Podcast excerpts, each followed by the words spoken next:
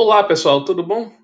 Essa aula de hoje, na verdade, esse podcast, ele serve para a gente debater as formas de governo. Antes a gente vai ter um breve percurso aí pelo que é governo, depois nós vamos ver quais são as formas de governo, tá? Então, hoje debateremos governo e formas de governo.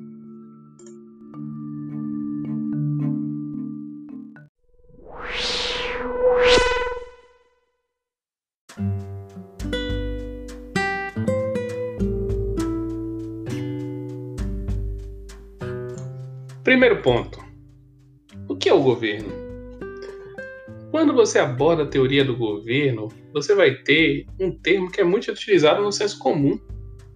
No dia a dia, quantas vezes você já conversando com conhecido, com amigo, com amiga, você já se referiu ao governo? Olha, tal medida do governo não foi muito boa, ou esse governo não presta, esse governo é muito bom, e aí começa aquela discussão política. Mas Antes de começar a discussão política, a gente precisa saber o seguinte: o que é esse governo? Vamos debater o que é governo, mas precisamos saber, antes de tudo, o que é o governo. Quando se trata de governo, a teoria vai nos apontar que esse governo, a bem da verdade, é um órgão ou conjunto de funções que são atribuídos a pessoas específicas e esse órgão, conjunto de funções atribuídas a pessoas específicas, tem por principal atividade planejar e executar a administração do Estado. Vamos ficar com duas coisas básicas aqui no, no primeiro momento. Primeira coisa, você vai ter um órgão ou conjunto de pessoas que vão exercer funções para isso, essa é a primeira coisa. E a segunda coisa, esse governo ele é voltado a duas grandes atividades: planejar e executar uma gestão de um Estado. Ok? Então vamos com calma. Quando se atribui o governo a alguém, não se atribui de outra forma senão a Constituição. É na Constituição, especial no nosso país, que o governo vai ser formado. Então, a previsão do governo, a bem da verdade, a estrutura do governo, quem vai exercer o governo e o principal, como vai ser exercido esse governo, isso diz respeito a uma norma constitucional. Então você vai ter uma norma jurídica que vai estar na Constituição, e essa norma jurídica que está na Constituição vai atribuir a um órgão ou a um conjunto de funções a responsabilidade pela gestão do Estado. Atualmente, o governo é exercido por um órgão específico, que é o Poder Executivo.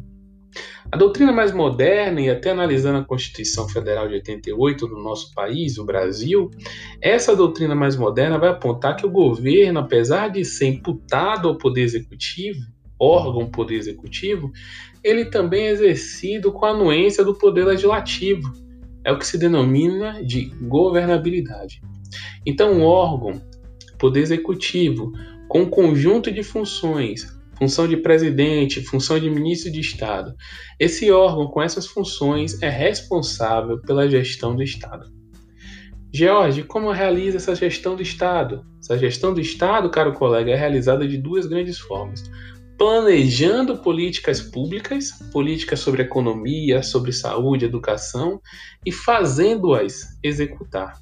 Então, quando nós abordamos o governo, devemos saber, antes de tudo, que é um conjunto de órgãos, e esse conjunto de órgãos, no nosso caso, um órgão só, o Poder Executivo, junto com a governabilidade do Poder Legislativo, exerce o planejamento e execução das políticas públicas estatais, ou seja, a administração do Estado. E aí a gente vem para o próximo ponto, a denominada governabilidade. E aí vem minha pergunta: o que é a governabilidade?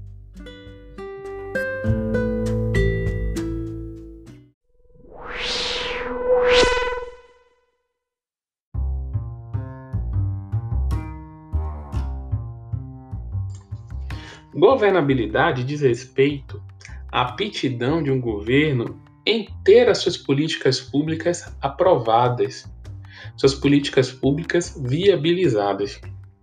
Ou seja, a governabilidade diz respeito à capacidade que tem um governo em ter uma aprovação da sua gestão. Não só uma aprovação em relação a se ela é boa ou ruim, não é uma pesquisa de opinião, não se trata disso.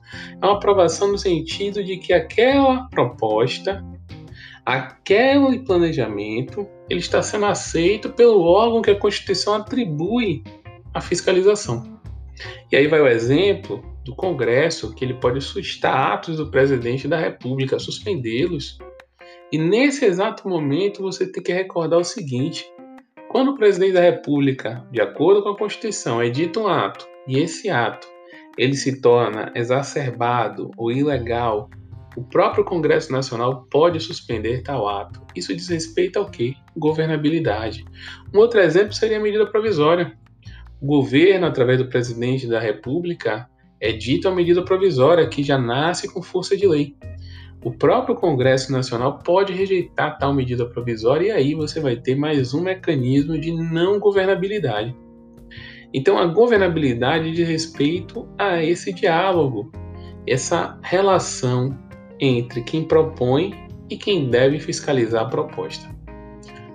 Esse foi o nosso podcast de hoje. Aguardo vocês no nosso próximo encontro.